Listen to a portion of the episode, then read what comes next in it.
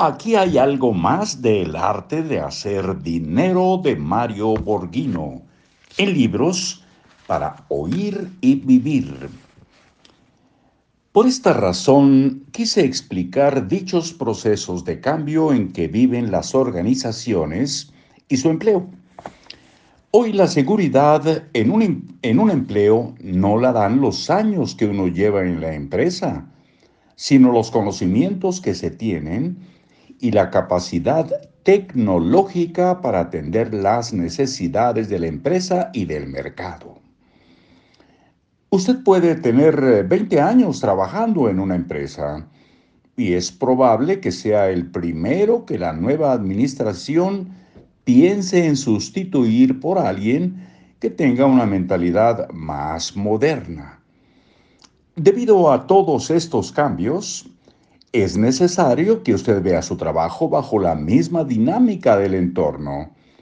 Tendrá seguridad mientras produzca buenos resultados. Si aprende cómo hacerlo, se salvará.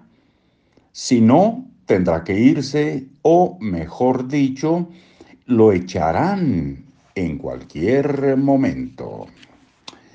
El empleo produce buen dinero si sabe manejar.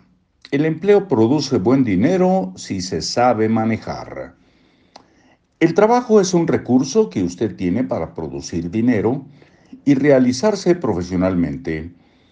El salario difícilmente podrá hacerlo rico, pero la forma en que usted lo administre sí.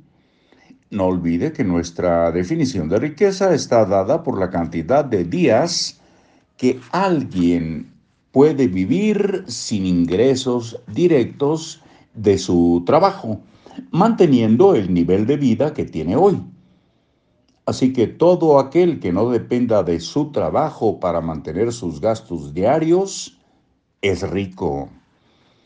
Pensar que los aumentos de sueldo resuelven su objetivo de riqueza es un error de percepción como la mayoría de las personas han sido educadas en un mundo consumista, no bien les aumentan su salario, automáticamente piensan que pueden gastar más que antes. Por lo general, la gente piensa, voy a estar mejor a partir del próximo mes, porque me ascendieron y ganaré más. A los que piensan así les recuerdo que hace muchos años el doctor Lawrence J. Peter, reconocido por la llamada teoría de la incompetencia de Peter, dio a conocer otra interesante teoría del dinero conocida como teoría de la revelación financiera de Peter. Después de un aumento de sueldo, tendrás al final de cada mes menos dinero del que tenías antes. Lo repetimos.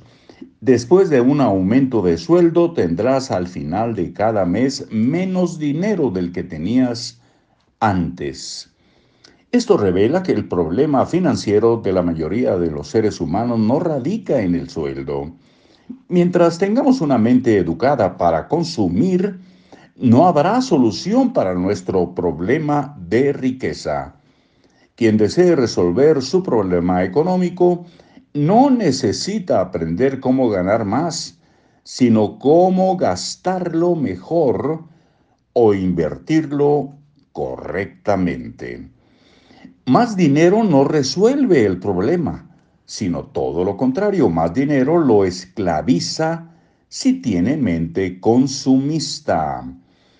Lamentablemente hemos sido educados con la mentalidad de que más dinero significa que podemos gastar más y no más capacidad de inversión.